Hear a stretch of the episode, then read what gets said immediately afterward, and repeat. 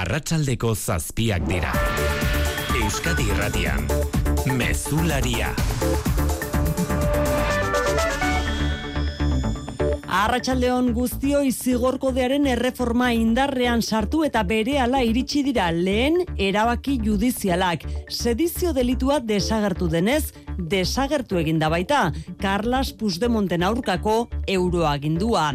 Erabaki hori jakinerazi du gaur Pablo Jarena, Kataluniako independentzia prozesua ikertu duen goreneko epaileak. Kataluniako presidente hoiak ala ere, kargupean jarraitzen du, indarrean ditu bere aurkako bi delitu oraindik diru publikoa gaizki erabiltzearena eta desobedientziarena. Puigdemontez gain, Toni Komin eta Luis Puig kontseilari hoiak daude egoera horretan, orain galdera da beraz, Kataluniara itzuliko ote diren. Bruselan hitz egin du Gonzalo Boye, euren abokatuak Brusela, Amaia Portugal Arratsaldeon.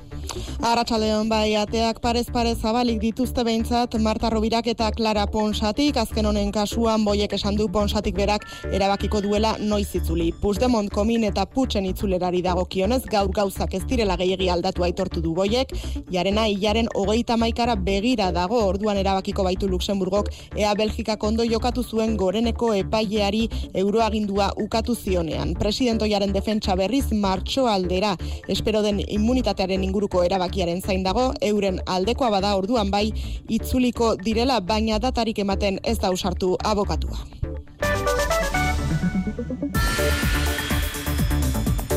Sedizio delitua desagertu izanak eragina izango du baita epaitu eta zigortu zituzten politikari Kataluniarrengan ere Uriol Junqueras horietako bat. Kartzela zigorretik indultatuta daude, baina inhabilitazioak dituzte indarrean zortzi eguneko epea eman diegorenak aldeei euren kasue buruzko alegazioak aurkeztu ditzaten. Berehala helduko diogu sakon berriz ere gai honi aurretik egunak utzitako gainerako lerroburuak anain zauzti arratsaldeon. Arratsaldeon oian, eh? Barakaldoko udalak aserrea eta kezka agertu du Euskal Autonomia Erkidegoko auzitegi nagusiak zerbitzu publikoen azpikontraten inguruan emandako epaiaren aurrean. Eusko Alderri Jeltzalearen eta EH Bilduren botoekin onartu den adierazpen instituzionalak dio lanpostu publikoetan hizkuntza eskakizunak ezartzea zilegi dela eta auzitegi Legearen ebazpenak barakaldoko hogeita 6 mila euskaldunen eskubideak urratu dituela. Elkarrekin Podemosek eta PP kontra bozkatu dute eta alderdi sozialistak ez du parte hartu bozketan. Aberazpena bai, baina udalak ez du elegiterik aurkeztuko epaiaren aurka. Gorka zubi aurre alkatetza zinegotziak azaldu du zergatik. Teknikaren arabera aukera asko daudelako ausotegi gorenak epaia berresteko. Eta kasu honetan jurisprudentzia sortuko genu. Beraz, Euskararen onerako uste dugu hobedela epaiari elegiterik ez jartzea. Barakaldoko udalak bat egin du herriko mugimendu euskaltzaleak biharko deitu duen elkarretaratzearekin. Eurogunean baino gehiago hasiko da ekonomia urten gurean hala aurrikusi du laboral kutsak Ibon Urgoiti negozio garapenerako zuzendaria. Gure estimazioek adierazten duzkuen askundea izango dala euneko bat koma bikoa Nafarroko foru erkidegoan eta bat koma irukoa Euskadiko autonomia erkidegoan estatuan 0, sortxikoa aurrekusten dugulari. Baina orten ere energia krisia eta prezioen eta interes tasen iguera oztopo izango dira ekonomiaren zat prezioak euneko lau igoko dira bataz beste euneko iruan kokatu da o kokatu du e, ragulalkutsak e, euriborra. Ongi zelkartearen zat izango da, eurakunde, emakunderen 2008 saria gizonen sentsibilizazioan eta emakumen alduntzen eta lidergoan egindako lanagate. Duela hogei urte irabazi asmori gabe sortu zen elkartean, berreun lagunek egiten dute lan, ia erdiak gizonezkoak, Ester Molinero, kideak kontatu digu, genero berdintasuna lortze aldera eta maskulinitate berriak edatzeko zer lantzen duten gizonezkoekin gizon taldeetan lantzen duguna da sentsibilizazioa alde batetik ez gizonako hartzea nola haiek barneratuta duten sexismoa zera duen hori gizartean eta bereziki edo zuzenean emakume ongan. Kiroletan, Jon Altuna, Arratxaldeon. Arratxaldeon, oiane. Futbolean erreginaren kopako final zortzirenetan atletiken txanda da gaurkoa. Madrilen zelaian jokatuko du ordu bete eskas barru osasunarekin.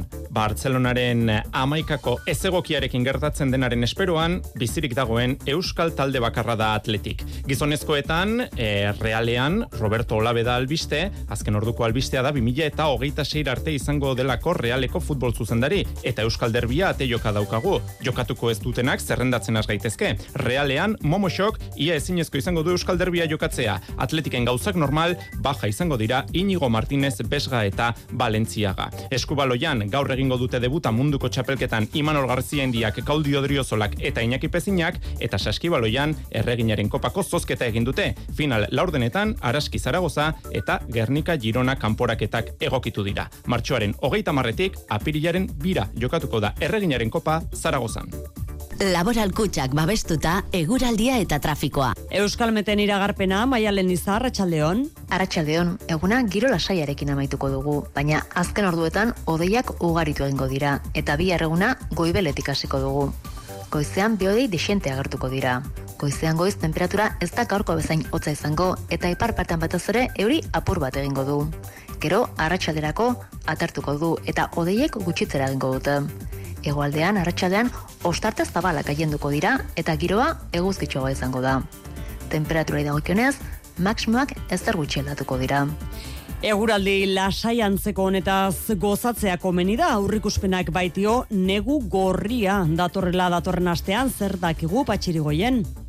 Asteburua iritsi ala, emeki emeki nabarituko dugu temperaturen jeitsiera igandetik aurrera hotza eta euria iritsiko dira gurera temperaturak nabarmen egingo du bera, Ozeano Atlantikotik datorren fronteoz bat iritsiko baita urtarriaren hogeita batera arte, luza daiteken egunen batean kaskabarra ere bota lezake kostaldean eta egunez lau metroko olatuak sor daitezke, bost metrokoak gauez barnealdean elurra, zortzireun metrotik gora koka daiteke eta punturik garaienetan berrogei eta berrogei tamar zentimetro arteko elur geruza pila daiteke. Gutxieneko temperaturak gauez emanen dira, bost eta sei gradu artean kostaldean eta izotza barnealdean beraz, telesail entzutetsu batek zioen gizan, negua badator. Negua badatorrela bai eta kosta zaio gainera trafikoan ez dugu nabarmentzeko arazorik ordu hori.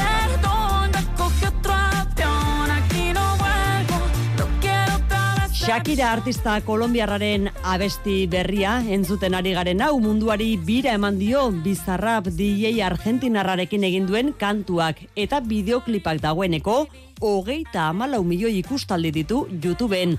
Tamaina honetako ikusmina zergaitik, ba Shakirak Gerard Pique senarroiaren aurka gogor jo duelako doinu berri hauetan, futbolari hoiaren nortasuna kritikatzeko amaika esaldi, ogasunarekin duen zorra ere aipatu du kantuan, eta bere hitzek erreakzio soka luzea ekarri dute sare sozialak sutan eta dantzan jarri ditu Shakirak bere abesti berriarekin.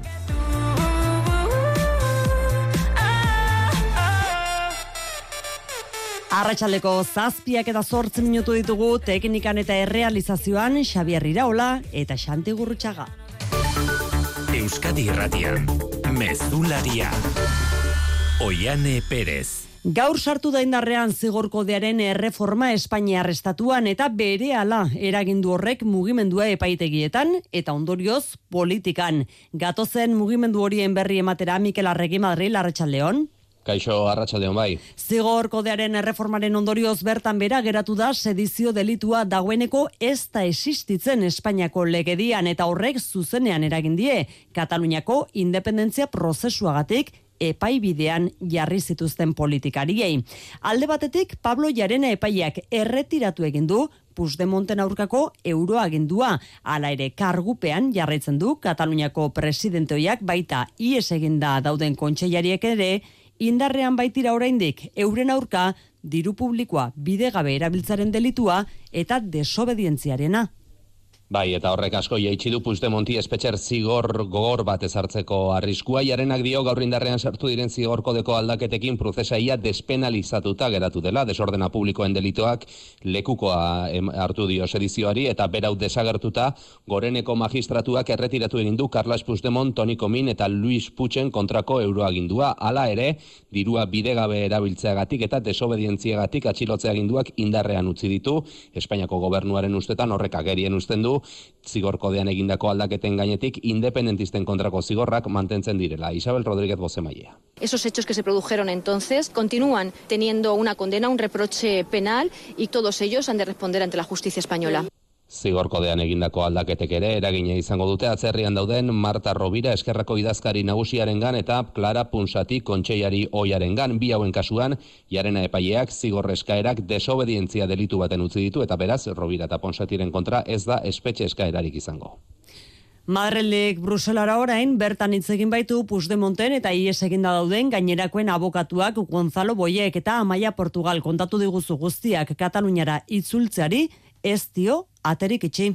Ez dio aterik itxi ez, baina lendik ere etzion aterik isten, boieren itzulera horren gakoa Europar Batasuneko justizia auzitegiak Puigdemont eta kominen immunitateari buruz zer dioen baita sententzia hori ateratzen denean eta aldekoa bada orduan hartuko dutela erabakia. Datarik ez du jarri, baina sententzia martxo aldera atera litekela espero da. Gonzalo Boyen. La fecha no la sé porque depende de la sentencia y después de la decisión del presidente de, que, de cuando Jarenaren gaurko ebazpena beste zentzu batean baloratu du boiek. Uste du goreneko epaiaren koherentzia falta erakusten duela. Asmoa jazarpen politikoa dela. Bere garaian, Alemanian atxilotu zutenean, uko egin ziolako Puigdemonten estradizioa dirua bidegabe erabiltzeagatik eskatzeari, eta orain sedizio delitua desagertuta iritzi aldatu duelako. Luxemburgon, ibilbide judizial honetan urrengo data gakoa, ionen hogeita maikan izango da. Belgikak bere garaian jarenaren euroagindua ukatu zuenean, ondo edo gaizki jokatu zuen argituko baita, eta horren arabera erabakiko ditu goreneko epaileak urrengo urra urratsak. Clara Ponsati eta Marta Robirari dagokionez bai gauzak asko aldatu dira gaur, itzuleraren inguruan zehaztapenik ematen ez da usartu Robira. No prendré decisions que no puc prendre. Baina boiek bai Ponsatiri dagokionez esan du nahi duenean itzuliko dela. Madrilera itzulita esan behar dugu zigorkodearen erreformak eragina duela baita, ies egin gabe Madrilen epaitu eta zigortu zituzten Kataluniako politikarien ganere esaterako Uriol Junkerasengan indultatuta daude espetxe zigorrari dagokionez baina inhabilitazioa indarrean dute oraindik. Beraz, orain zer, Mikel? Bai, eta orain gorenak sortzi eguneko EPA jarri die parte guztiei erabaki hartu horretik euren argudioak aurkeztu ditzaten dakizuenez indultua jaso zuten politikari independentistei espetxe zigorrak enduzitzaien, baina bere horretan utzi inhabilitazioa, berau, desobedientzia eta dirua bidegabe erabiltzegatik jarri zitzaien, eta azken honetan ere aldaketak izan direnez, baliteke gorenak inhabilitazio urteak jaistea, eta junkeras eta gainontzeko politikariek kargo publiko batera aurkezteko aukera izatea. Dena den, ikusteko zer gertatu de, zer gertatu daiteken gaur jarena epaileak zigorkodeko aldaketen interpretazioa eginda ia bere horretan utzi duelako dirua bidegabe erabiltzearen delitua Puigdemonen kasuan. Goreneko zigorraretoak interpretazio bera eginda Junkeras eta gainontzekoen inhabilitazio urteak ia bere horretan gera daitezke beraz. Gorenaren erabakia datozen astetan ezagutu beharko genuke. Astebeteko epe hori baliatuko du eskerrako ordezkarien abokatuak gorenean zigorren berrikuspen horiek eskatzeko Junseko ordezkarien defentsak ala ere zer egin ez aztertzen ari dira berrikuspena eskatu edo epea pasatzen utzi Xabier Urteaga. Gorenak epaia berrikusteko emandako aukeraren aurrean ezberdin jokatuko dute bai prozesagatik zigortutako politikarien abokatuek Oriol Junqueras eta Raúl Romeva eskerrako ordezkarien abokatuak Andreu Bandeneindek zigorraren berrikuspena eskatuko du erantzunkizun penalik ez dagoela jasota gera. Eskerraren zuzendaritzak baikor hitz egin du edizio delitua ezabatzea errepresioaren aurkako borrokan aurrera pausua dela azpimarratu du. Juntzeko ordezkarien defentsaren estrategia bestelakoa izango da, gorenak emandako astebete horretan alegazioak aurkeztuko dituen ala epea agortzen utziko duen erabakitzen ari da Jordi Turul, Josep Perrul eta Jordi Sánchezen abokatuak Jordi Pinak esan du beldur dela gorenak epaia berrikusterakoan erabilditzaken tesiekin.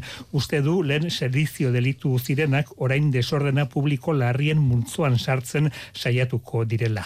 Eskerrako eta juntzeko ordezkarien abokatuek biek alabiek engarbi duten azera da, hauzia Madrien ez giza eskubiden Europako hauzitegian ebatziko dela. Arnaldo Otegi H. Bilduko koordinatzaile nagusiaren ustez prozesari lotuta zigorko daren erreformaren inguruko eztabaida ez da juridikoa politikoa baizik. Euskadi Ratiko Faktoria saioari eskenitako elkarrizketan Otegik aitortu du zigorkodearen erreformak dirua diruaren erabilera okerraren delituari dagokionean albokalteak izan ditzakela baina ez dela gauza bera diru publikoa gauza baterako edo besterako erabiltzea. Berdina da, zuk adibidez, diru publikoa erabiltzea, hori egiteko, referendum bat egiteko, ero zure alderdia finanziatzeko, ero zure poltsukoa aberasteko, ez da gauza berdina. Prozesuan implikatu diren guztiak dirua galdu dute, etxea galdu dituzte. Eta orduan, nik uste dut, kontxo, ez da berdina izango, gobernu batek erabiltzea, diru bat, ez dagoena horretarako urnak erosteko txinan, ero txalet bat egiteko. Gurean berriz, de Miguel auziko epaia Espainiako auzitegi gorenetik iritsi zain jarraitzen dute arabako lurraldea auzitegian. Bien bitartean zigortuen defentsak zerrikiturik egon hotelitekeen aztertzen ari dira. Espetxe zigorrak murrizteko esan bezala de Miguel auzian. Eta epaia irmoa izan arren, oposizioak ez du amaitu zateman nahi, ez da politikoa azalpen eske jarraitzen dute eta galdera bat ere bai gaurkoan, non dago lapurtutako diru publikoa maialen narratibel konta iguzu?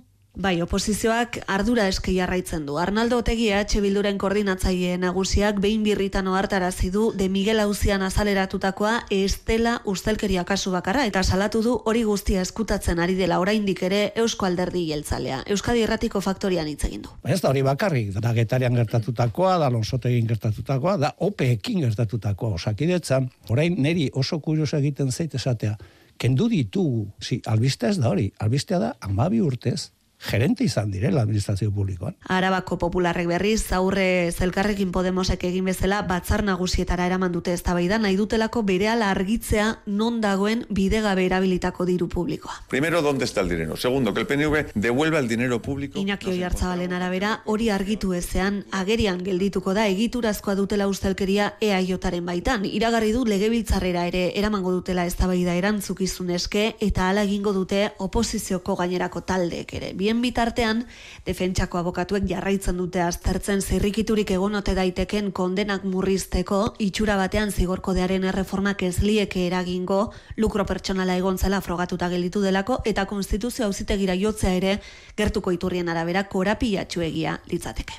Politikan azken orduko albistea dugu oraintxe Madrilen, primarioetan ziren, Ciudadanos alderdian, eta dagoeneko baditugu emaitzak azkenean Mikel, nork zuzenduko du alderdi laraina? Ba, jak, ba, jakin berri ditugu Ciudadanosen atzo egin ziren primariotako emaitzak, Ines Arrimadasek babestutako renazetu partido autagaitzak idatiko du Ciudadanos datozen la urtetan, bosketan parte hartu duten afiliatuen euneko berro eta mairuak eman dio babesa autagaitza honi, eta Edmundo Balenak aldiz ez du euneko berroeikoa lortu. Patricia Guasp izango da beraz, alderdi naranjako buruzagi berria, eta Ines Arrimadasek mantenduko du eh, alderdi Ciudadanosen eh, bozemaietza diputatuen kongresuan.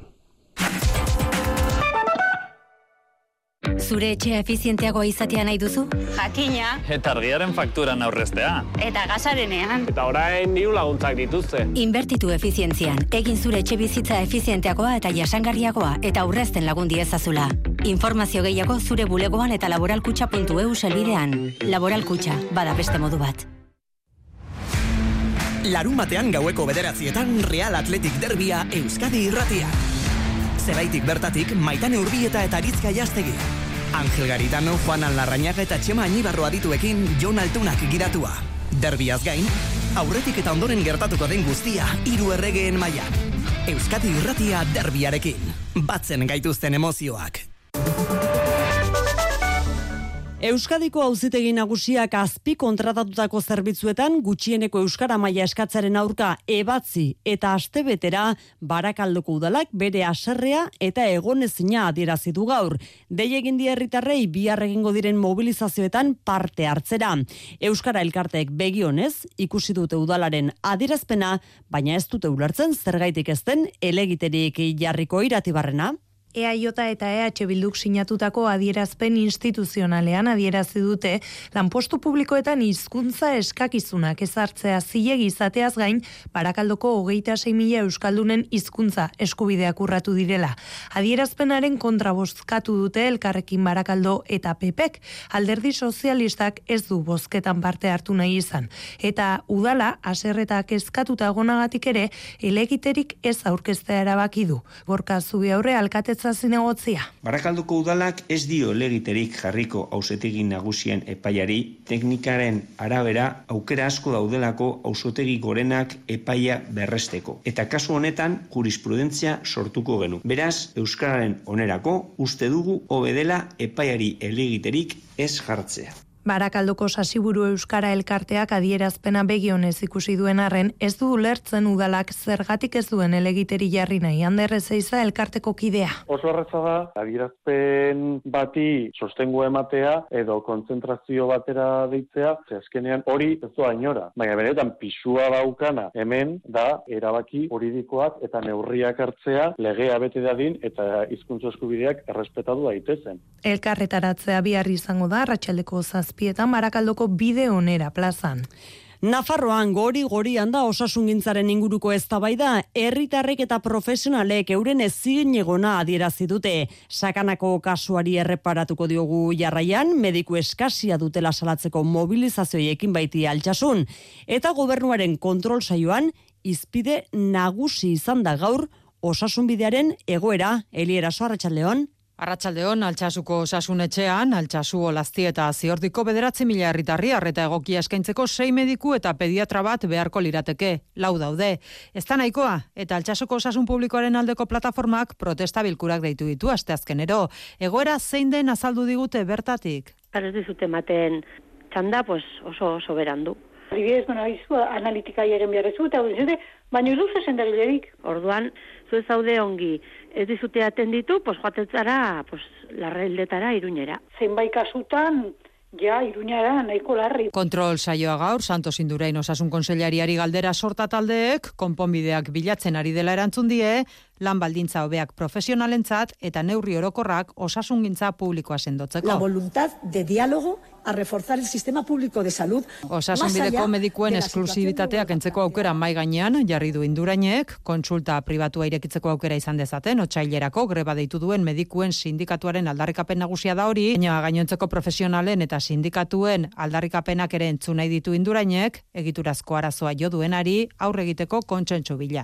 Madrilgo erkidegoan berriz greba mugagabeari ekin diote berriro lehen arretako medikuek eta Madrilen ez ezik beste sei erkidegotan ere lanuzte eta protestak dituzte deituta hainbat mediku sindikatuk datozen asteetarako osasungintza publikoko gain karga eta baldintza prekarioak salatzeko mertxetxe berria.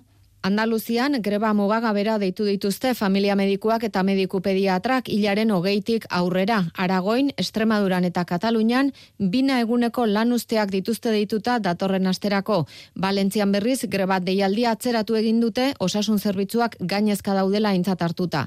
Lan baldintzako betzeko eskariarekin batera osasun profesionalen gainkarga harindu eta harreta hobetzeko neurriak eskatzen dituzte protestauekin edota adostutakoak betetzea. Medikuen eh, protesten artean Madrilek bereganatu du gaur arreta, grebari heldu diote berriro lehen arretako medikuek egu berrietako etenaren ondoren, erkidegoko gobernuarekin egindako azken bilera akordiori gabe amaituta. Protesta ditu duen amits sindikatuari interes politikoen mende jokatzea leporatu dio beste behin Diaz Ayuso erkidegoko presidente popularrak. Baionan bortxatu egin dutela salatu du Azparneko lizeoko neskabatek zer gehiago dakigu maita lustiza?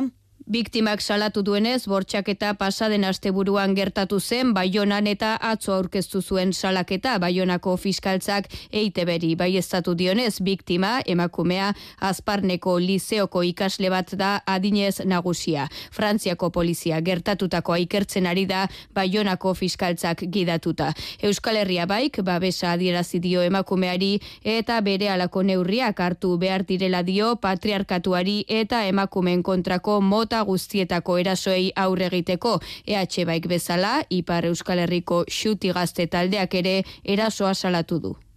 Emakunderen berdintasun saria berriz ongiz elkarteak jasoko du aurten gizonen sentsibilizazioan eta emakumeen ahalduntzean eta lidergoan egindako lanagatek.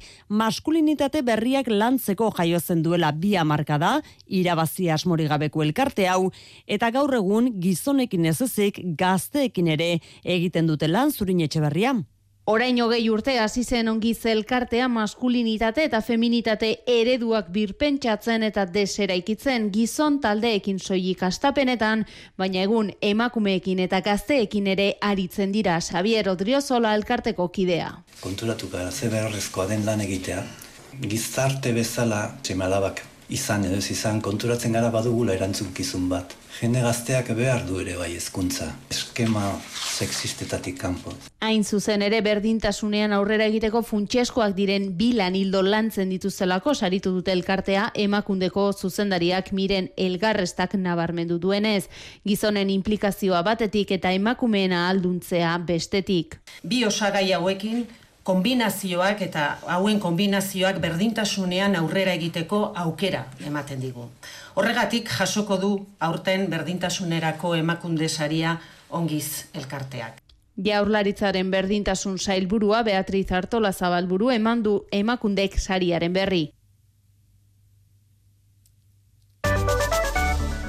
Euskal Herriko pentsiodunen mugimenduak jai giroan ospatuko ditu bost urteko ibilbidean mobilizazioi esker izandako lorpenak. Pentsio publiko eta duinen alde borrokan jarraitzeko prest gonbidea egin diete herritar guztiei, datorren astelenean Euskal Herriko plazetan eurekin bat egin dezaten. Besteak beste pentsio sistema publikoa guztiz bideragarria dela erakutsi edo pentsioen iguera duinak lortu ondoren borrokatzeak merezi duela diote pentsiodunek Luiseron. Jaia eta borroka ustartu egingo du ospakizuna Euskal Herriko pentsidune mugimendua kizordua datorren asten lehen eguerdian Euskal Herriko plazetan mobilizazioak kalejirak edota herri bazkariak egiteko. Aldarrikapen nagusia borrokak merezi du bost urteotako mobilizazioi esker izandako lorpenak lekuko. Ana Mezo Euskal Herriko pentsidune mugimendua. Gure igoera izango zala 0,5 eta bosta, estilo horretako murrizketak eta bertan bera geratzea. Eta hoiekin neurri baten zikeran be amaitzea. E, baita be, sostenigarritasun faktoria indargabetzea.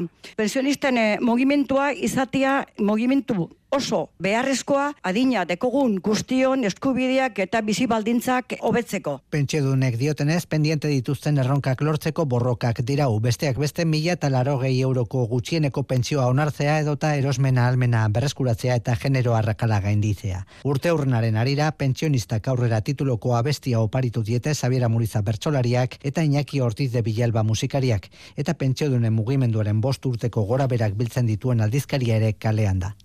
Ego Euskal Herriko ekonomia hazi egingo da urten euneko bat koma iru Euskal Autonomia Erkidegoan eta bat koma Nafarroan horrela aurrikusi du laboral kutsak gure poltsikoetan eragin zuzena duten prezioek gorantz jarraituko dute, baina amaitu berri den urtearen erdia igotzea aurrikusten du banketxeak, hau da euneko lau. Eta elkargi, elkarrekiko berme sozietatearen jarduera euneko hogeita iru handitu zeniaz. Enpresek egindako, iru mila eta zazpide uneragiketa finantzatu zituen lareunda berrogeita amabos milioi euro erabilita.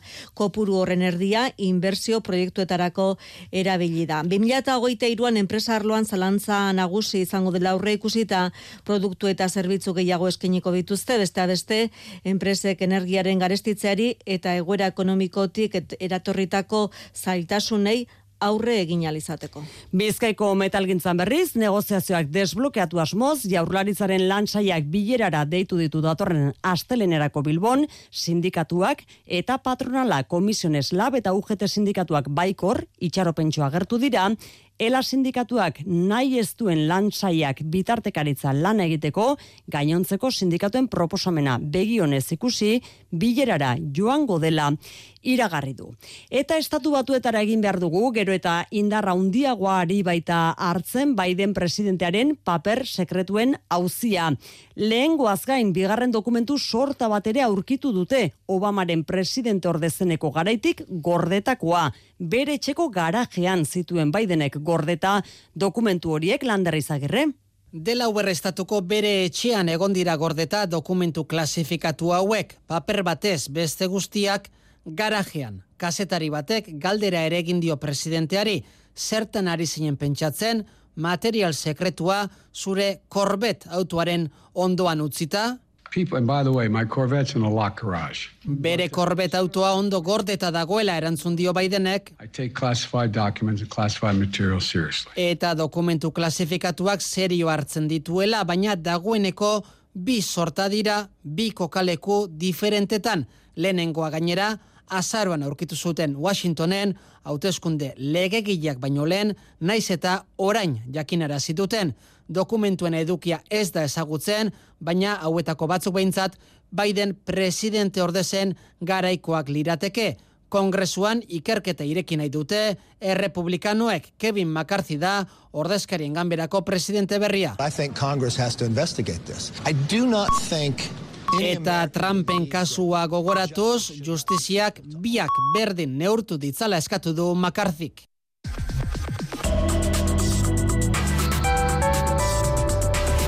Euskadi Irratian, eguraldia eta trafikoa. Marian Beitia larrangoitia, repidetan arazonen bat bai? Bai, momentu honetan arreta eskatzen digu segurtasun sailak N6 irulau errepidean, getarian bilborako norabidean, matxuratutako auto bat baitago bidean traban, eta hori dela eta eskatzen digute arreta. Datorren astean, omen dator negua, datozen orduetarako iragarpen euskalmeten, maia izak. Eguna giro lasaiarekin amaituko dugu, baina azken orduetan odeiak ugaritu egingo dira, eta bi eguna goibeletik hasiko dugu. Goizean biodei desente agertuko dira. Goizean goiz temperatura ez da gaurko bezain hotza izango eta ipar partean batez ere euri apur bat egingo du. Gero arratsalderako atertuko du eta odeiek gutxitzera egingo dute. Hegoaldean arratsaldean ostarte zabalak gaienduko dira eta giroa eguzkitxoa izango da. Temperatura dagokionez, maksimoak ez zer gutxi aldatuko dira.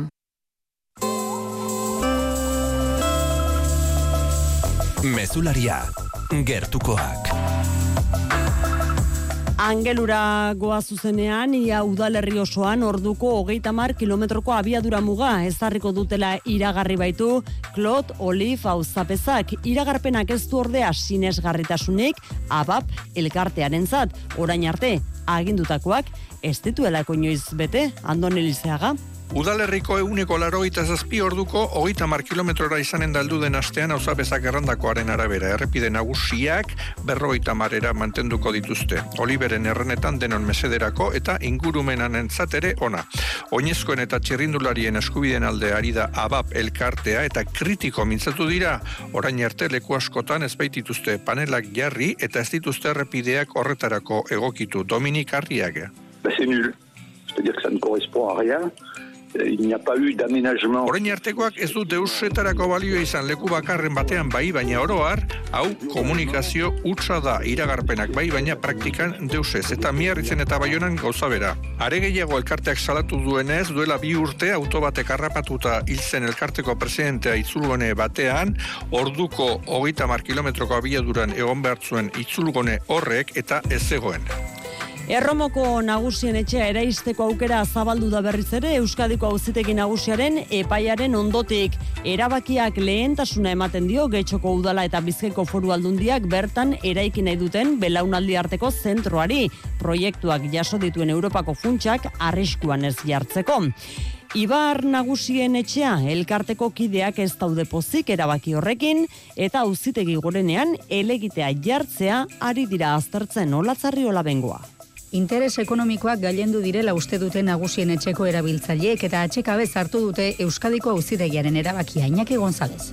Dudari gabe, ez gaude ados, borroka jarretuko dugu, zera, e, Ibar nagusien etxea, zabaltzeko eta gu jarretzeko barruan.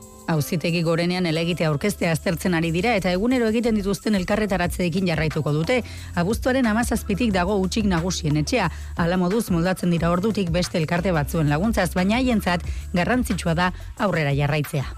Gubentzatzen dugu oso importantea da e, nagusien etxea, nagusien zako ezera horrela harremanak eukitzen ditugu eta eta ba, gauzak egiten ditugu, Getxoko udalak bere aldetik epaiaren balorazio positiboa egin du eta haren zerbitzu juridikoak foru aldundiarekin batera ura nola gauzatu aztertzen ari dira belaunaldi arteko zentroaren proiektuari ekiteko. Eta bizkaitik Nafarroran, Nafarroan, eski eskola kanpainaren hogeita maeratzigarren edizioa biatu dute aste honetan, orotara lau mila ikasletik gora pasatuko dira erronkari eta zaraitzu baiaretatik, baina aurten iaztu elurrik egin eta eskipistetan eskiatzea ia izinezkoa ari da izaten. Horregaitik antolatzaiek alternatibak bilatu behar izan dituzte. Aitor Perez. Jinkanak jolasak antzerki edo eskifrun bat dira besteak beste eskiatzearen alternatibetako batzuk beti ere natura indarrean jarriz. Amaia mozo kanpainako zuzendariak argi du ez dela egoera egokia, baina aurre egin behar zaiola dio. Batzutan, pues, etortzen dira pixkat bagoi bel. Baina, bueno, hau da, bizitzak erakusten digun beste zerbait, ez? Bi aukera dituzte, ekin eta ongi aritu edo goibel egon goiz osoa hori ere esaten diegu. Saiatu bargara ongi pasatzen dagoenarekin. Urtarrilean guzti zezoikoa da egoera hau eta monitorek euren lana moldatu behar izan dute. Nere lana da, haiek erakustia, nola ibiltzen da eskiekien, pos orain naiz, begirale tiempo libre bezala, gehiago. Aurren kasuan berriz, eskiatu al izan duten biegunak ederki baliatu dituzte, baina alternatibekin ere gustora dabiltza. Ez da, balima dago elurra, ongi pasatzen duzu, baina balima dago elurra, eta pasatzen du. Atzo arratxaldean, egon ginen ikusten teatro bat, Isabako zineman. Faltan botatzen dugu elurra. Elurra heldu bitartean eta alternatibekin bada ere antolatzaiek kanpaina mantentzea oso garrantzitsua dela diote Pirinioko bailaretan dozenaka lanpostu mantentziko aukera ematen baitu. Kultura leioa. Los Santos Inocentes Miguel Delibesen obra handi eta ezagunaren antzerkirako egokitzapena Bilboko Arriaga antzokira dator. Fernando Mariasek eta obraren zuzendari den Javier Hernández Simón Bilbotarrak idatzitako egokitzapena da eta Javier Gutierrez ezaguna aktore zerrendaren buruan. Guztira bost funtzio eskeniko ditu Arriaga antzokiak ostegunetik igandera Juan Ramon Martiarena. Miguel Delibesek mila bederatzireun da larogeita bat garren urtean argitaratu zuen Los Santos Inocentes eleberria.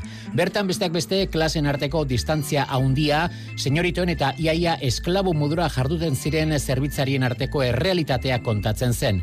Novelan ageri diren zenbait diskursok, jarrerek eta personaiek ez dute gaurkotasunik galdu eta gaur egungo gizartean topa ditzakegu. Hori dela eta niebesein papera egiten duen June Nogueira aktoreak dio beharrezkoa dela gaur egun ere Miguel Delibesen obra. Beharrezkoa ikusten dut ze desberdintasun handia dagoela oraindik gure gizartean ez, emakumeen eta eta gizonen artean. Pentsatzen dugu asko egin dugula, nik uste dut avanzatu dugula, baina egiteko oraindik asko gelditzen jau ez. Horregatik batez ere beharrezkoa ikusten dut. Eta eskuntzan bebai, nik usteot eskuntzan hasten dela gizakiaren ezitzeko modua, ez? Nola izango garen eta nik usteot gure bertzinuan hori hori egiten dela eta ezinbestekoa dela. Javier Gutiérrez, Pepa Pedroche, Luis Bermejo, Jacobo Dicente eta June Nogeiras dira antzeslanaren aktore nagusiak besteak beste. Antzeslanaren arduradunek Mario Camusen pelikularekin konparazioak saiesten dituzte, eleberritik abiatu dira egokitzepena egitean, baina arekin alderatuta antzeslana publikoarentzat ulergarriagoa egin dute. Los Santos Inocentes Bilboko Harria gantzokian ostegunetik igandera bitartean. Euskal kulturgintza nain garrantzitsua izan zen Josan hartze hiltzela bost urte bete dira gaur urtero bere jaioterri usurbilen hartzeren obra eta ibilbidea gogoratzeko ekitaldi eta jarduera kantolatzen dituzte eta datorren igandean Iñaki Urruzolak sortutako isturitzetik tolosan barru ikusentzunezkoa proiektatuko dute zutegin. Lan horretan hartzek argitaratu zuen lehenengo liburuaren sorkuntza prozesu osoa azaltzen da. Izan ere, liburu oso berezia izan zen, euskal kulturan mugarria jarri zuena. Proiektzioa igandean arratsaldeko seietan izango da eta ondoren zutegi udal liburutegian egungo da eskuragarri itziar lumbreraz. Josean hartzek idatzi zuen lehenbiziko liburua izan zen lehenengo euskal liburu multimedia formatu erabat berritzailea zuena. Balore literarioaz gain, artelan esperimental eta vanguardiakotzat jozuten askok. Hartzek mila bederatzireun deirurogeita bederatzean autoeditatu zuen isturitzetik tolosan barru. Orain, bere eriotzaren bosgarren urte urrenean, liburu berezi horren sorkuntza prozesu osoa jasotzen duen izen bereko ikusentzunezkoa estreinatuko dute. Iñaki urruzola da egilea ez da bakarrik liburu, poema liburu bat, oso berezia, oso zaugarri jakina dituena, diseinu aldetik, eta bueno, ekarpen aldetik, eta tematika aldetik, ere berritzailea era bat. Eta bueno, esan genuen, merezi du, ezoikoa da, literatur liburu baten inguruan ikusentzunezko baten forma hartzea. Urruzolak berrogin minutu inguruko ikusentzunezkoa sortu du, liburua ikertu duten adituen eta lanaren sorkuntza prozesuan parte hartu zuten personen testigantzak biltzen dituena. Esango du, bueno, ba, zergatik anetzik honen liburu inguruan prozesua nola izan zen, eta ze karpen izan zen, ze oiazun izan zuen, eta bat, zergatik ez egiten dalako, bueno, esplikatiboa azalpen gizako zerbait, ez da. Eta ikusentzunezko forma eman, eta orduan, ba, ditu egi deitu genian, liburu horretan bertan parte hartu zuen jendeari ditu genion, ba, Mikel Garai, Xabier Gontzurrontzaga, hainbat eta hainbat egon zirelako liburu horretan, bueno, auspotzen, bultzatzen, laguntzen, Isturitzetik tolosan barru 2000 eta zazpian argitaratu zen berriro, baina orduan ere agortu egin zen. Eta hain zuzen ere, hori da ikusentzunezko honen beste helburuetako bat, liburuaren berrargitaratzea sustatzea. Zortziak hoge gutxi ditugu, Kirol Albisteak jarraian, berehala jokoan astekoa, atletikeren partida, erreginaren kopan, Jon Altuna, Arratxaldeon. Arratxaldeon, oiane.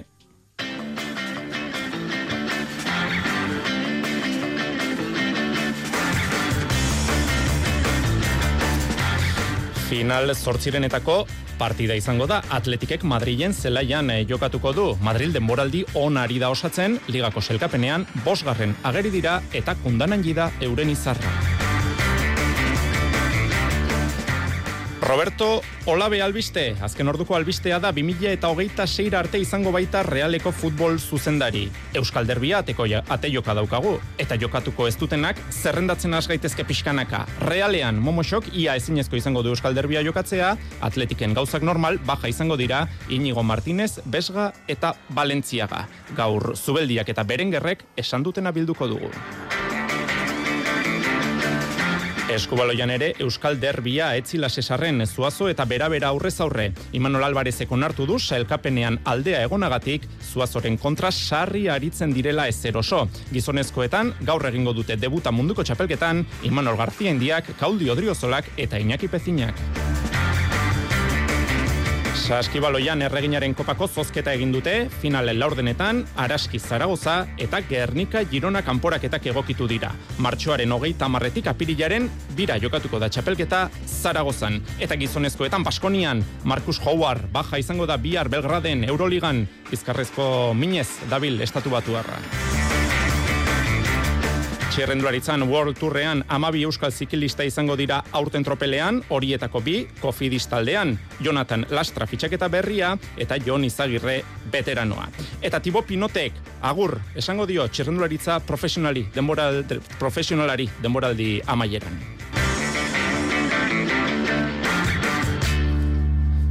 Entzule laguno, karratxalde eta ongi etorri mezulariko kirolaren tarte honetara. Erreginaren kopatik kanpo dauzkagu dagoeneko reala eta alabez. Osasuna, Espainiako Federazioaren erabakiaren zain dago oraindik. Bartzelonak osasunari irabazi egin zion arren, gogoratu sadarren, amaikako desegoki hori zeleiratu ote zuen, ala ez, ebatzi behar duela orain, lehiak eta batzordeak. Ez daukagu, azken orduko berririk. Honen bestez, erreginaren kopan ziur bizirik dagoen talde bakarra, atletik da. Madrilen zelaian jokatuko du minutu gutxi barru final zortzirenetako kanporaketa, partida bakarrera. Jonander de Laos. Bilboko taldea etxetik kanporariko da Fernando Torres estadioan eta horrek zeldu egingo du lehendik ere gaitza dene kanporaketa. Ligari erreparatu besterik ez dago, Espainiarrak bosgarrenak dira zelkapenean, Atletik zazpigarrenak baino zortzi puntu gehiagorekin. Iraia iturregi entrenatzeiak aletu du hain justu ere, aurkariak duena ala. Izugarrizko taldea da, zenbaki aldetik ere, e, talde haundiak dituzten zenbakiak ditu, bai gol aldetik, bai aukera aldetik, e, bai ba, partiduan zehar egiten dituen e, e, jaurtiketen e, kundanan jirekin ere bestegunean Real Madriden kontra naiz eta partidua galdu, e, jokalari batek e, bos sei aukera egiten dizkio Real Madridi. Bitaldeak orain gutxi aritu dira elkar naurka ligan Madrid CFF nagusitu zen ordukoan utxe eta bi lezaman jokatutako norgeiagokan gaur bestelako emaitza desio dute zurigorriek kopan bizi-bizirik jarraitzeko. Eta iraia iturregik zeleratuko duen amaikakoa onakoa da, atepean kinonesek jokatuko du, atzeko lerroan, nerean ebado, bibiane, baldezate eta oiane hariko dira, zelai erdian euskarrilanetan itxaso eta mariana, egalbanetan amezaga eta ortega, punta erdiko lanak egin espinedo eta aurrelaria arana izango da. Eta emakumezkoen futbolarekin amaitzeko apuntetxo bat, leire baino erdilari irundarrak kontratua luzatu du levanterekin beste bi urterako. Eta Roberto Labek bi urterako ez, 2000 eta hogeita seira arte sinatu du realarekin, 2000 eta hogeita seira arte izango da realeko futbol zuzendari, 2000 eta emezortziko apirilean iritsi zen talde txuri urdinera, geroztik bai gizon zein emakumezkoek kopa bana irabazi dute, urte hauetan Europan ere lehiatu dute bi taldeek, eta esan daiteke kirolarloan kluba egonkortzea lortu duen piezetako bat izan dela Roberto Olabe gazteiztarra. Silva, Price, Merino, Kubo, Sorloz, Isak Bera, fitxaketa edo operazio hauek guztiak Olaberekin gauzatu dira. Aperri bai presidenteak, Imanol entrenatzaileak eta Olabe futbol zuzendariak beraz, eskutik helduta segiko dute realaren proiektua eraikitzen. Euskal Derbia etzi jokatuko da Donostian, gaueko bederatzietan da itzordua realearenan, baina egun osoko festa antolatu dute, herrikirolak, pilota, kontzertuak, gaztearen seta, denetariko planak, denentzat ano eta inguruan. Eta gero hori bai, fokuak piztean, berdegunean, hogeita bi protagonista nor baino nor gehiago leian. Selkapenean reala irugarren da, hogeita mai punturekin, atletik zazpigarren ageri da, hogeita sei punturekin. Iru puntu goxo jokoan beraz, goiko postu horiei begira. Eta gaur gurean protagonista, Igor Zubeldia izan da. Azkoitiarrak eguerdiko kirol legez eh, saioan hitz egin du. Realeko atzelariarentzat 11garren Euskal Derbia izango da. Maitane Urbieta gaixo Arratsaldeon. Arratsaldeon Jon. Eta zer esan du ba Igor Zubeldiak? Ba derbiko asteak aste bereziak direla ipatu du Azkoitiarrak batez ere inguruan sortzen den giroagatik eta giro hori sekulagoa izatea espero da zuka aipatu bezala neurketaren inguruan egun osoko ekitaldia baitago antolatuta. Reala irugarren postuan iritsi da Atletiken kontrako partidara, zurigorriek baino 6 puntu gehiagorekin, baina sailkapenak erakusten duen nagusitasun hori berdegunean erakutsi beharko dutela aitortu du Igor Zubeldiak. Hala, ez eta hori, bueno, naiz dago irugarren jun, bueno, zapatu zelesen demostra berko dugu ez, ba, bueno, zeatik gauden hor, ala eta guztiz, ba, bueno, partiu zaila auke baurrin, baina, bueno, e, beti bezala inoiz ez da, ez da partiu errexik, eta, bueno, gure lan haitxe ba, bueno, beti bezala, ba, gertu bibiliko da, emaitzuna atatzeko bere jokoa egiten alen ginduko dira txuri urdinak eta aldi berean atletiken indarguneak ahultzen. Atletiken presio itogarria gainditzea izango da gakoetako bat, baina ez bakarra, parean talde indartsua espero duzu beldiak.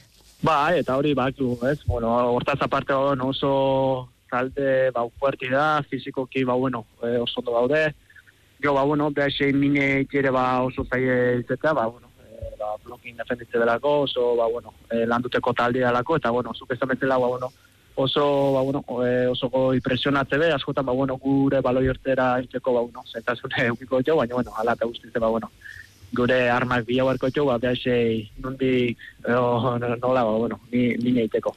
Reala emaitza bolada honean murgilduta dago munduko txapelketaren etenaldia tartean azken neurketa urriaren hogeita marrean galdu zuen. Ordutik jokatutako zazpi partietatik sei irabazi eta bestea berdindu egindu eta kontra bi gol baino ez ditu jaso. Emaitza horiei esker sailkatu da kopako final zortzirenetara eta ligan txapeldunen ligako postuetan kokatu. Baina erdiko atzelaria askoitiarrak garbi dauka momentuz ez dutela ezer lortu. Eta finkatutako helburuak erdiesteko bideontatik jarraitu behar dutela.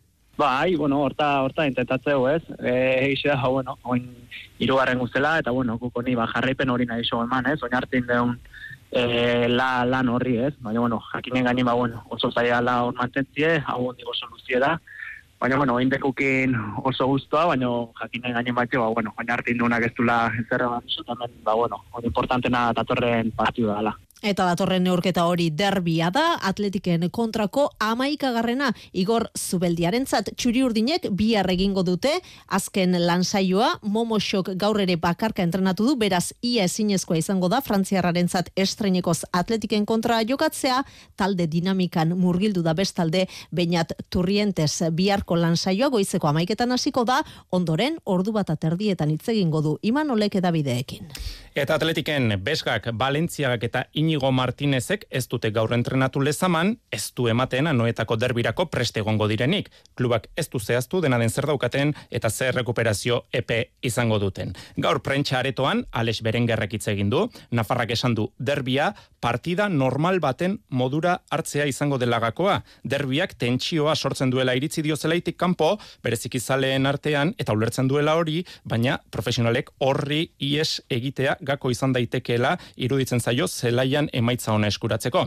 Jokoari dagokionez esan du, badauzkatela armak, badauzkatela errekurtsoak, realari derbian min egiteko. Eta azken bi partidak utxian berdindu dituzten arren, lasaitasuna eskatu du, orain arte, ligan eta kopan, iruna gol sartu dituen egalekoak. Bestalde, atletikek bere egoeraren diagnostikoa eta 2000 eta hogeita iru, 2000 eta hogeita sei urteetarako hausnarketa estrategikoa aurkeztuko ditu otxailean klubaren hitzetan erakundea modernizatu eta eraldatzeko asmoz. Klubak etorkizunerako izango duen eginkizuna zehaztuko du proiektu honek eta bere kudeak eta ereduaren oinarriak zehaztuko ditu. Datozen egunetan emango dituzte xeetasun gehiago. Bigarren mailan Antonio Blancok alabesen jokatuko du utzita hogeita bi urteko erdilaria Real Madridek utzi dio klub babazorroari denboraldi amaierar arte. Orain arte Kadizen berreunda berrogeita mar minutu eskas jokatu ditu. Alabesek bihar bertan jokatuko du tartieren gaueko bederatzietan obiedoren aurka. Aurreko astean e, bigaraipen erdiatxi zituen, Kopan eta Ligan, Baiadolid eta Burgosen aurka, biharkoa zaila izango da. Zerbera aulkian dagoenetik, ez du obiedok etxean golik jaso. Jokalari guztiak, jokatzeko prestauzka Luis García Plaza entrenatzaileak. Eta Julen Jon Guerrero ere albiste da, amore bietan, lehenengo federazio mailan jokatuko du Julen Guerreroren semeak Real Madrid utzita denboraldia amaitu arte. Espainiako Superkopan gaur jokatuko da bigarren final aurrekoa, Bartzelonak eta Betisek jokatuko dute iluntzeko zortzietan minutu gutxi barru, Saudi Arabiako finalean zein daukate Real Madrid. Eta futbol blokearekin amaitzeko gogoratu Euskal Derbirako sarrera bikoitza daukazuela eskuragarri, idatzi mezua 6 sortzi sortzi 666 00 zenbakira eta biharko kirol legez saioan egingo dugu zozketa.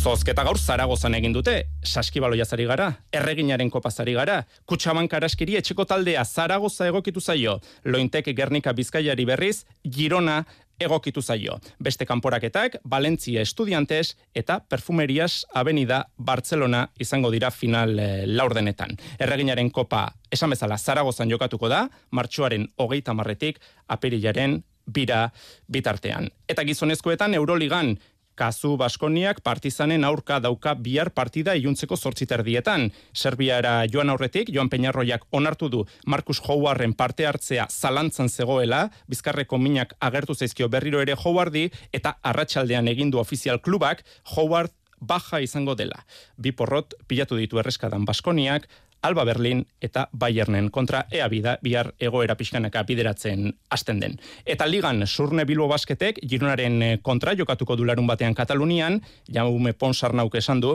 kopara selkatzeko aukera pizgarria dela eurentzat, presioa naita jarri diotela euren buruari, epe luzera begira, kopara selkatzeak, mailari eustetik gertuago utziko lituzkeelako. Eta eskobaloian Euskal Derbia beste bat jokatuko da barakaldon larun batean, lasesarren da itzordua, arratsaldeko zazpiter dietan.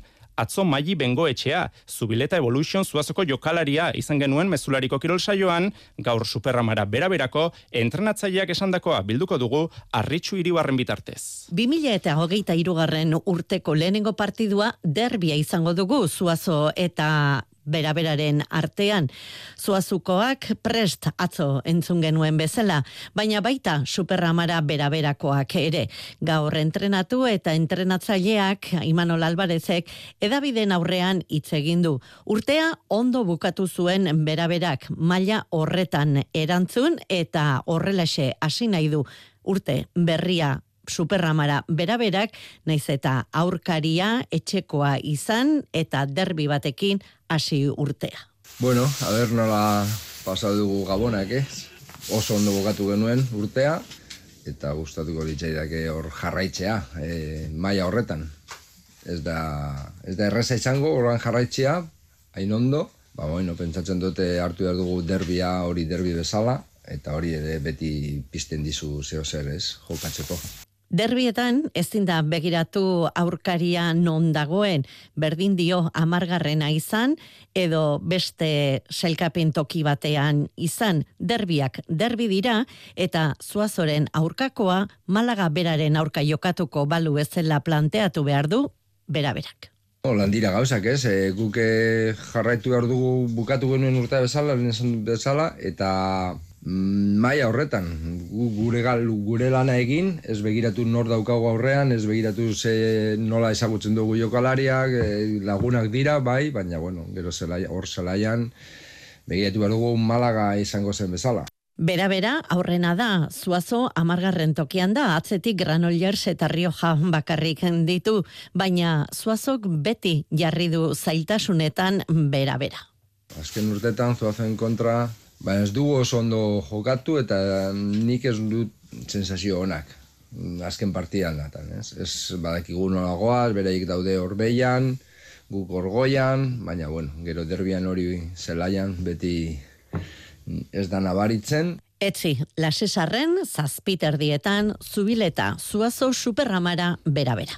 Gizonezkoetan hasi da munduko eskubaloi txapelketa, Frantziak hogeita sei eta hogeita lau irabazi dio bart eh, Poloniari, gaurko partida batzuk dagoeneko amaitu dira Polonian eta Suedian jokatzen ari den munduko txapelketa honetan. Saudi Arabiak emeretzi Esloveniak hogeita mairu, Cabo Verdeko hogeita mairu, Uruguaiko hogeita bost, Txilek hogeita lau, Iraneko hogeita bost, eta Ungariak hogeita ma bost, Egokoreak hogeita zazpi. Eta minutu gutxi barru, hiru euskaldunek egingo dute debuta munduko txapelketan maitane? Bai, sortzi terdietan eta Montenegroren kontra Kauldi Odriozolak, Iñaki Pezinak eta Imanol Gartzi handiak egingo dute debuta munduko txapelketan Odriozolak eta Pezinak hartu zuten parte azken Europeoan Espainiako selekzioarekin, Gartzi handiaren zat berriz lehen itzordua da txapelketa handi batean. Espainiak Montenegro, Chile eta Iran ditu kontrario multzuen fasean eta gaurkoa dute paper gainean bederen neurketarik zailena. Espainiako selekzioa egungo Europako azpitxapelduna da azken mundialean brontzezko domina irabazi zuen,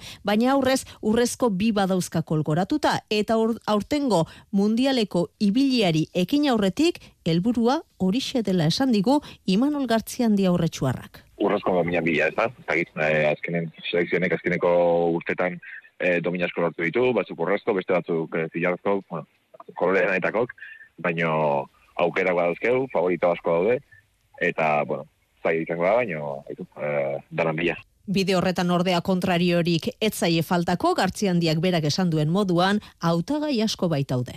Frantzia eta Dinamarca, horiek seguru, gero Sueziak etxen jokauta da torrezkan jokalarikin, ba, bueno, seguro aukerantik izango ditu da, eta ba, gutaz aparte dago Noruega, baita Alemania izan leke, bueno, oie, normalen horreten dienak.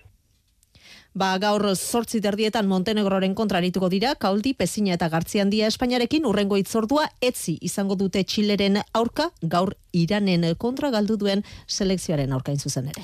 Eta gaur beste bi partida ere jokatuko dira, zortzi terdietan, e, Islandia, Portugal, eta Suedia, Brasil, dira bi partida horiek. Azken txampan txirrendularitza, kofidi taldeari egingo diogu gaurtartea, amabi euskaldun hariko dira denera World eta horietako bi talde frantziarrean hariko dira 2000 eta hogeita iruan. Jonathan Lastra eta Jon Izagirre, arritxu iribar. Beste talde asko bezala kofidi ere konzentratu da. Aurten zuzendaritzan Bingen Fernandez eta Gorka Gerrika goitia izateaz gain, txirrendularien artean ere bi euskal herritarri izango ditugu, Jon Izagirre eta Jonathan Lastra. Aurki lehiatzen hasiko dira eta Jon Izagirrek zehaztua du egutegia.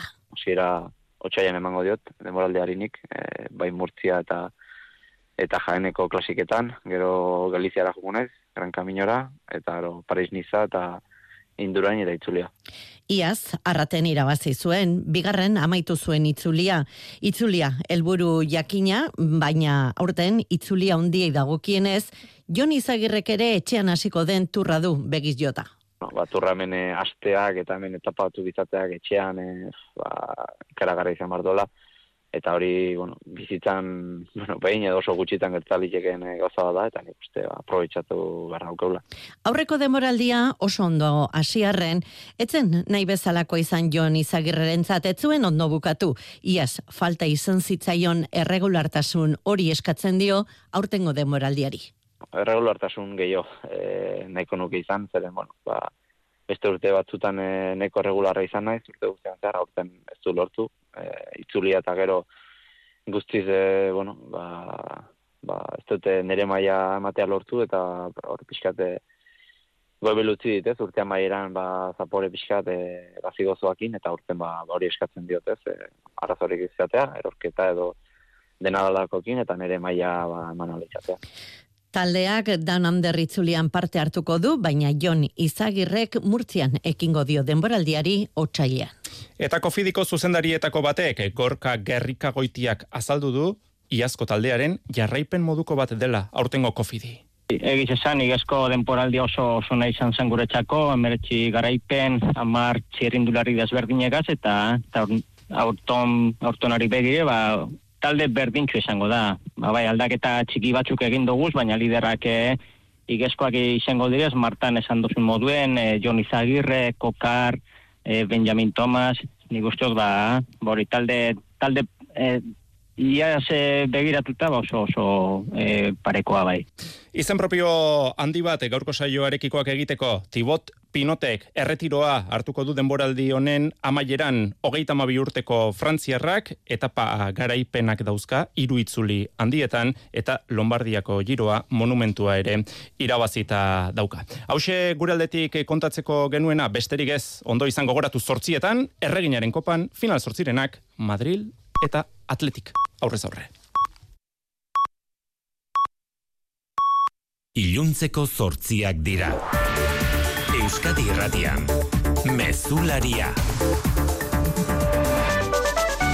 Arratxaldeon guztio izigorkodearen erreforma indarrean sartu eta bere ala iretsi dira lehen erabaki judizialak. Sedizio delitua desagertu denez, desagertu eginda baita Carlas Puigdemonten aurkako euroagindua. Erabaki hori jakinarazi du gaur Pablo Jarena Kataluniako independentzia prozesua ikertu duen goreneko epaileak. Kataluniako presidentoiak ala ere kargupean jarraitzen du.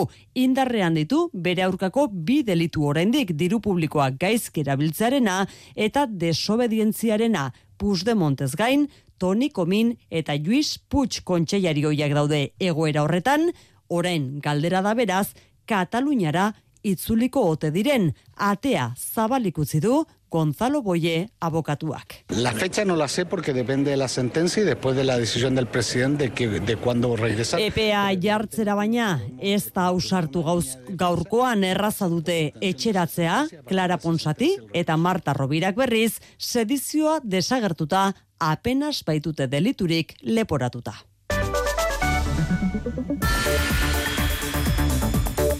Sedizio delitua desagertu izanak eragina izango du baita epaitu eta zigortu zituzten politikari Kataluniarrengan ere Uriol Junkera sorietako bat. Kartzela zigorretik indultatuta daude, baina inhabilitazioak dituzte indarrean zortzi eguneko epea eman diegorenak aldeei, euren kasuei buruzko alegazioak aurkeztu ditzaten. Gainerako lerroburuetan, anain zaustia, Arratxaldeon.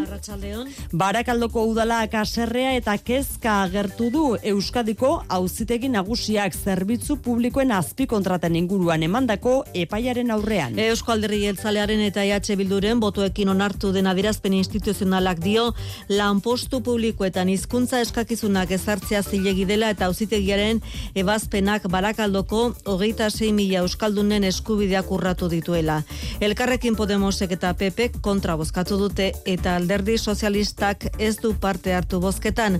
Adirazpena bai, baina udalak ez du elegiterik aurkeztuko epaiaren aurka gorka zubia aurre alkatetza zinegotziak azaldu du zergatik. Teknikaren arabera aukera asko daudelako ausotegi gorenak epaia berresteko. Eta kasu honetan jurisprudentzia sortuko genu. Beraz, Euskararen onerako uste dugu hobedela epaiari elegiterik ez jartzea.